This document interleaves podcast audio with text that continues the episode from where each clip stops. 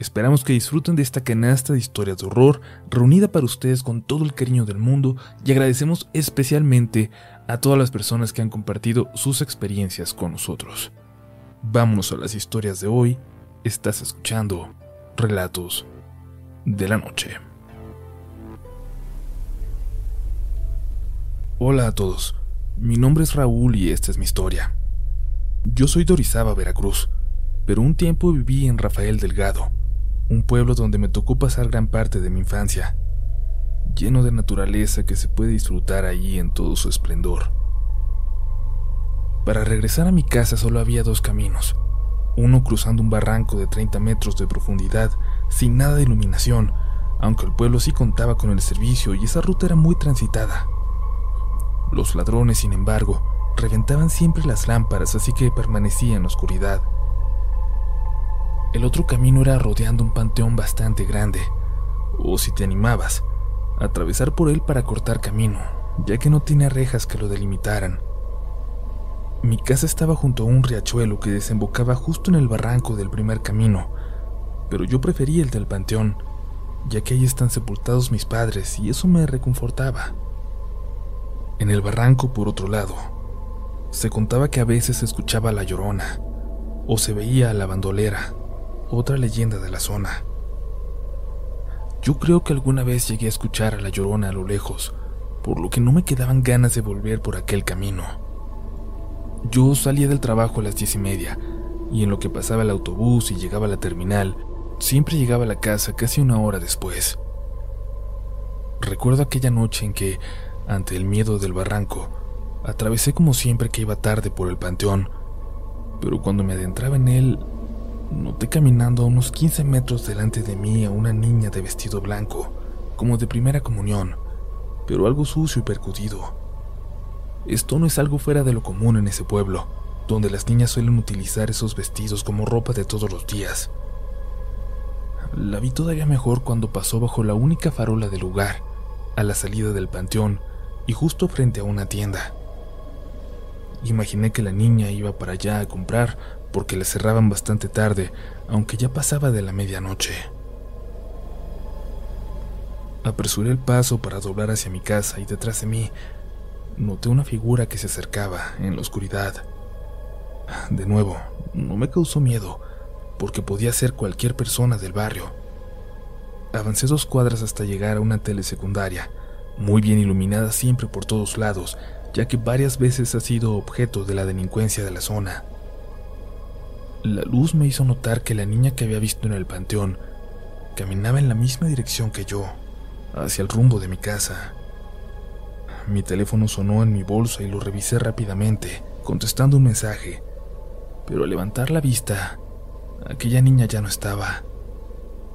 Mi casa también estaba muy bien iluminada por fuera, de igual forma por la inseguridad de la zona, así que me apresuré a entrar a la parte de atrás donde estaba mi cuarto, aunque vivía solo. Entré y prendí la luz para dejar mis cosas, pero me sorprendió un olor a drenaje, o como si hubiera dejado algo podrido allá adentro.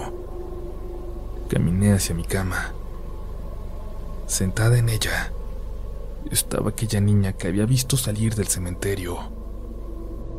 Fue solo un instante, pero la pude ver bien. Su cara estaba llena de tierra, igual que su vestido. Y me sonrió. Salí corriendo como loco gritándole a mi vecino, un amigo de la infancia de nombre Felipe Mayagua, y salió él junto con su cuñado y entre los tres fuimos a revisar bien la casa, pero ya no la encontramos. Y ellos me dijeron que seguramente un alma del panteón se me había pegado, o bien que era un demonio, de esos que te visitan para alimentarse de ti cuando no controlas tu ira.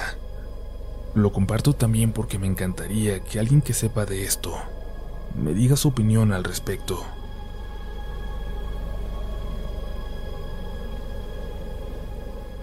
Odio la historia que estoy por contar, pero tengo que hacerlo.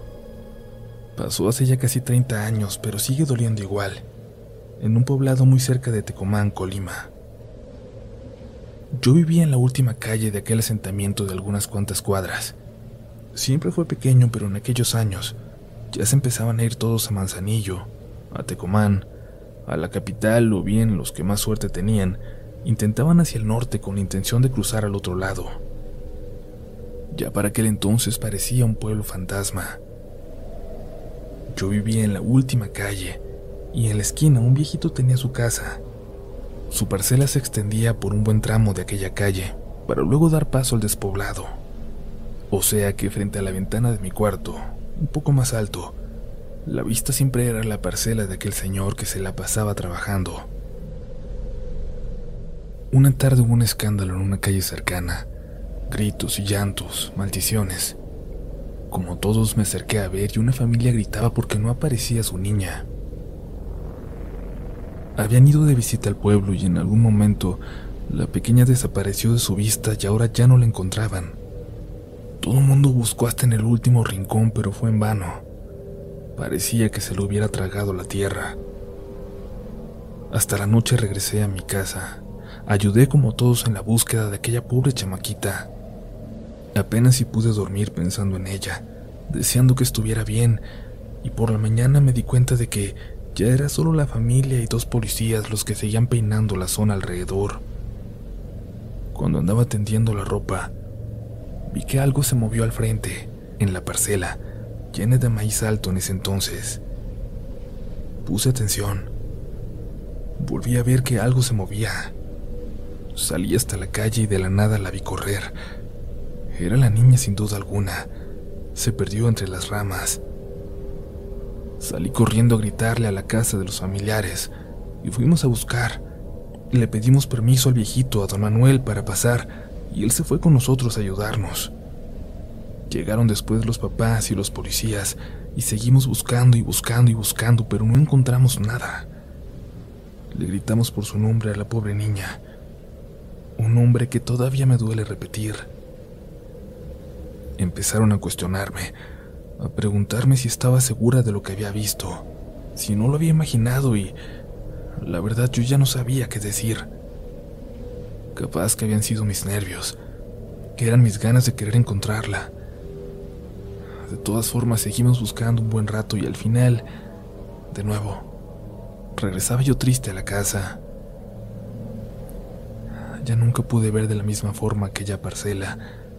El señor hasta me miraba raro ya, porque a veces me quedaba mirando nada más ahí, fijamente hacia la parcela donde él trabajaba sin descanso. Años después me casé y me fui a vivir a Guadalajara. La casita se la dejé a una de mis tías, porque a la de ella se le estaba cayendo su techo. En una ocasión en que ella fue a Guadalajara a verme a mí y a unas primas, me volvió a agradecer por haberle dejado la casa. Me dijo que la estaba cuidando muy bien que vivía muy feliz ahí, a pesar de la niña. ¿Qué niña? le pregunté. Habían pasado tantos años que ya no tenía presente aquel suceso. La niña que corre por la parcela de don Manuel. Desde que se murió el pobre señor y se pusieron altas las matas, ya se aparece casi todas las noches. Uno no puede ni asomarse por la ventana porque ahí la ve. Mi tía no se llevaba mucho con la gente del pueblo. No conocía la historia. Tampoco me daba razones de ellos, así que me puse a buscar entre mi vieja agenda y encontré los números de algunos teléfonos y pude contactar a la señora de la tiendita, la que se enteraba de todo ahí. Le pregunté por don Manuel, le dije lo que veía a mi tía, ya para este momento pensando que tal vez yo no me había equivocado cuando dije lo que vi. Ay, mi niña, me dijo la señora. Es que si fue don Manuel el que se la llevó. Se lo confesó mi viejo en una borrachera, diciendo que ya no podía vivir con eso, que la niña venía todas las noches. Mi viejo buscó a la familia de la niña, pero nadie sabe para dónde se fueron ni cómo contactarlos. Pero el condenado de don Manuel tenía que decir al menos dónde estaba, al menos eso teníamos que saber. Mi esposo le pidió que le contara, hasta le dijo que a lo mejor eso necesitaba para descansar para que sus fantasmas lo dejaran en paz. Le decía mentiras, pues, nomás para sacarle la información, porque se merecía todo lo que le estuviera pasando. Pero no se lo alcanzó a decir, ni qué le pasó a la niña, ni dónde está, ni nada. Y se murió el viejo en una de esas noches. Nos dimos cuenta porque tenía días sin venir a la tienda, y al acercarnos a la casa la peste lo delató. Dicen que se murió de miedo. Pero se sigue escuchando por ahí, mija, dentro de su casa como si estuviera ahí todavía, condenado. Nadie se da la vuelta para allá, ni los sobrinos, que ya mejor dejaron que se pudriera la casa. La señora hablaba con voz entrecortada, como si siguiera sin superar aquello, incluso después de tantos años. Creo que nadie en el pueblo lo hizo. Yo decidí no contarle esa parte de la historia a mi tía. Solo le pedí que no le tuviera miedo a aquella niña. Espero que en algún momento encuentre la paz y ya no tenga que recorrer aquella parcela abandonada cada noche. Hola a quien llegue a leer esto, y con suerte, a los que lo puedan escuchar. Yo soy de Nueva Rosita, Coahuila, y aquí hay muchas cosas por contar. Hay cosas que aún me pasan, cosas que se ven por acá donde tienen su casa, pero quisiera empezar por compartirles algo que nos pasó principalmente a mi hermano y a mí cuando éramos niños. En aquel entonces no vivíamos donde ahora, sino en unas casitas que hace tiempo desaparecieron para el rumbo del aeródromo. Para venir a la escuela nos levantaban mis papás desde bien temprano, antes de que ellos salieran a trabajar, y un rato después nos veníamos mi hermano y yo. Atravesábamos un buen tramo despoblado, casi una hora de camino cada mañana. Teníamos que pasar por una zona llena de árboles, pequeños, no se imaginen un bosque, arbustos y matorrales y árboles de no tantos metros de altura, como son aquí en la región, pero por tramos sí se volvía densa la vegetación. Había una vereda en medio que utilizábamos todos los que vivíamos por el rumbo para llegar a la ciudad. Nos habíamos acostumbrado a ella. Incluso cuando eran mañanas oscuras en las que salíamos y aún parecía de noche, a mi hermano y a mí no nos asustaba ni nos representaba alguna incomodidad. Eso, hasta el día que mi hermano me dijo que había un señor entre los árboles. Vi en la dirección que él señalaba, pero no había nada. No le hice caso. Y además, él dejó de verlo. Me dijo, qué raro, por ahí se ha de haber metido, pero, pero de todas formas vamos a apurarnos.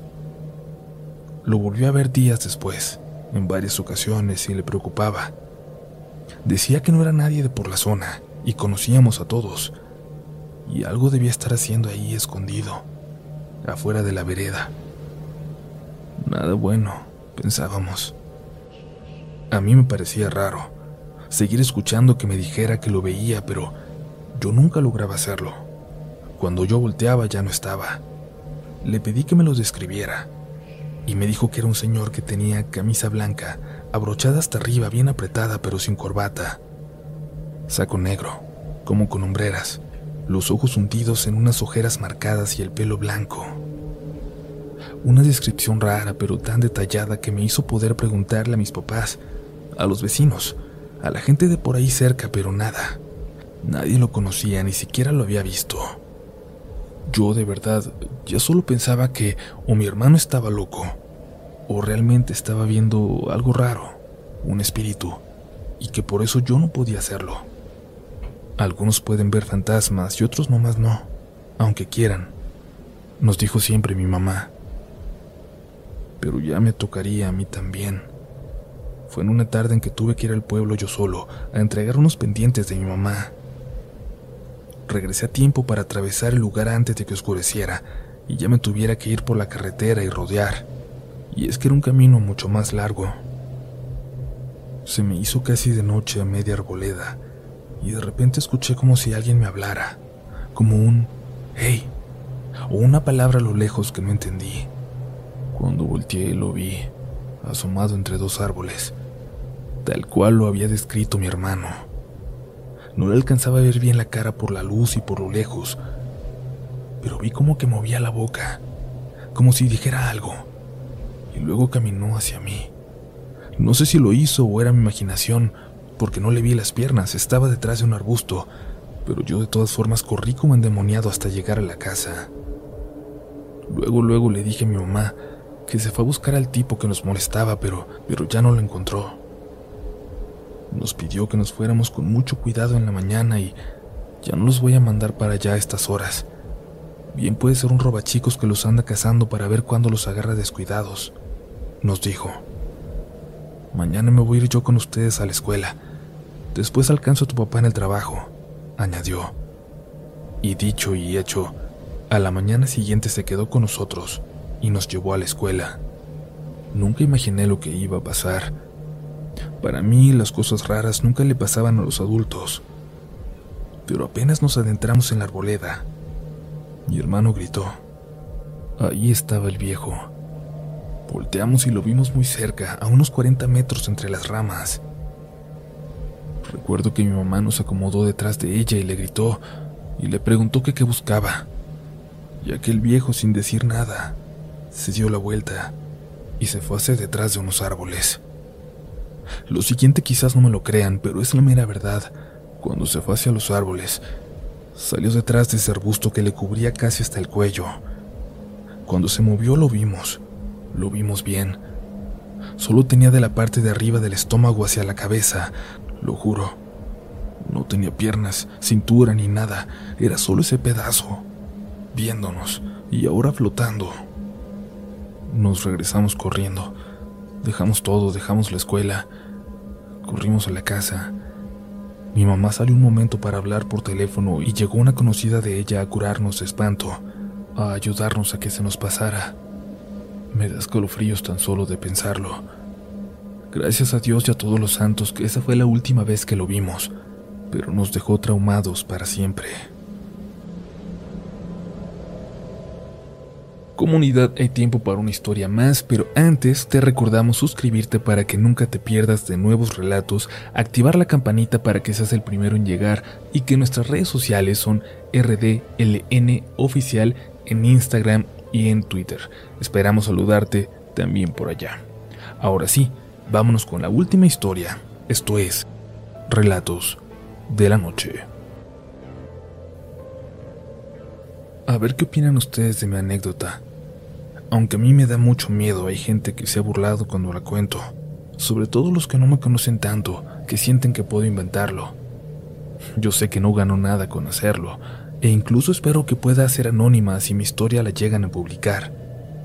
Si solo yo hubiera sido testigo hasta yo dudaría, pero fuimos varias personas las que pudimos presenciar aquella extraña aparición. Fue en unas cabañas a las que nunca habíamos ido pero se habían puesto de acuerdo varios compañeros de trabajo de mi papá para ir todos en caravana y rentar las cuatro cabañas para que convivieran las familias. Yo me junté solo con dos chicos, Ulises y Matías, que eran adolescentes como yo, y es que los demás o eran adultos o niños, como mis hermanos. Se nos unió una chica de nuestra edad, hija de los señores que cuidaban el lugar. Nos cayó muy bien y se ofreció a acompañarnos a buscar una cascada de la que habíamos escuchado. Queríamos encontrarla y tomar fotos. Pasamos la mañana y la tarde juntos, muy divertidos, hasta pensando que ojalá se repitiera pronto. Pero recuerdo con exactitud el momento en el que todo cambió. Fue al regresar de la cascada, ya de noche. El plan era cenar y que nuestra nueva amiga cenara con nosotros. Sin embargo, antes de llegar a las cabañas, cuando veníamos regresando, se detuvo. Volteó hacia atrás hacia el camino por el que habíamos andado. Volteó hacia atrás, hacia el camino por el que habíamos andado, y dijo de repente que tenía que irse, que nos veíamos después. Por más que insistimos y le preguntamos, no nos dio explicaciones ni nada. Solo se fue dejándonos hablando solos. Quisimos pensar que no tenía importancia ese detalle. Fuimos por algunas hamburguesas que estaba preparando mi papá y nos alejamos de nuevo hacia unos columpios cercanos para comerlas sin tener que convivir con los demás. Ya saben, adolescentes. Se nos unió mi hermanito, el de en medio, en ese tiempo de 11 años, pero nos pidió que lo dejáramos. También había sido duro para él el día, conviviendo con puros niños de 8 para abajo. Estuvimos comiendo los cuatro y divirtiéndonos como por una hora. Para mi sorpresa, mi hermano se acopló muy bien pero un ruido de pronto entre las ramas nos hizo callar, poner atención. Solo es un animal, dijo uno de los chicos, pero seguíamos escuchando, en silencio. Las ramas se venían moviendo. Algo se estaba acercando por ellas. Mi hermano de la nada tomó una piedra muy grande y la lanzó, y yo le grité regañándolo porque podía lastimar a algún animal que solo estaba pasando. Pero cuando lanzó la piedra entre las ramas, algo corrió. Era un perro blanco, completamente blanco, peludo como un husky, no más grande de lo normal, ni nada, pero corrió como una persona, en dos patas. Con las rodillas hacia el frente creí ver como nosotros, no inversas como las tienen los perros. Un escalofrío me recorrió todo el cuerpo, pero pensé que era una broma, que alguien, un niño, nos quiso asustar. Pero justo antes de perderse en la oscuridad, aquello volteó. Era un perro, lo juro. No existe una máscara o un disfraz tan real como ese. Un montón de perros del pueblo comenzaron a aullar y nosotros corrimos hacia los demás sin decirles nada solo metiéndonos cada quien en su cabaña. Los perros no se callaron en toda la noche. Al día siguiente la amiga que habíamos hecho ya no fue a vernos. Aunque ahí estaban sus papás, ella no fue a las cabañas, y los otros chicos buscaron pretextos para ya no hablarnos ni a mi hermano ni a mí. Nosotros quisimos pasar el tiempo sin hacer nada hasta que era la una de la tarde, cuando ya pudimos decirle a mi papá que mejor ya nos fuéramos alegando que algo que comimos nos había caído mal. Le suplicamos a mi papá no ir cuando volvieron a organizar una escapada hacia aquel lugar, y él supuso que no nos habíamos llevado bien con los hijos de sus compañeros. No insistió. Aún no me atrevo, aunque ya soy una adulta y han pasado años. Aún no me atrevo a contarle a mi papá qué fue lo que realmente ocurrió aquella noche.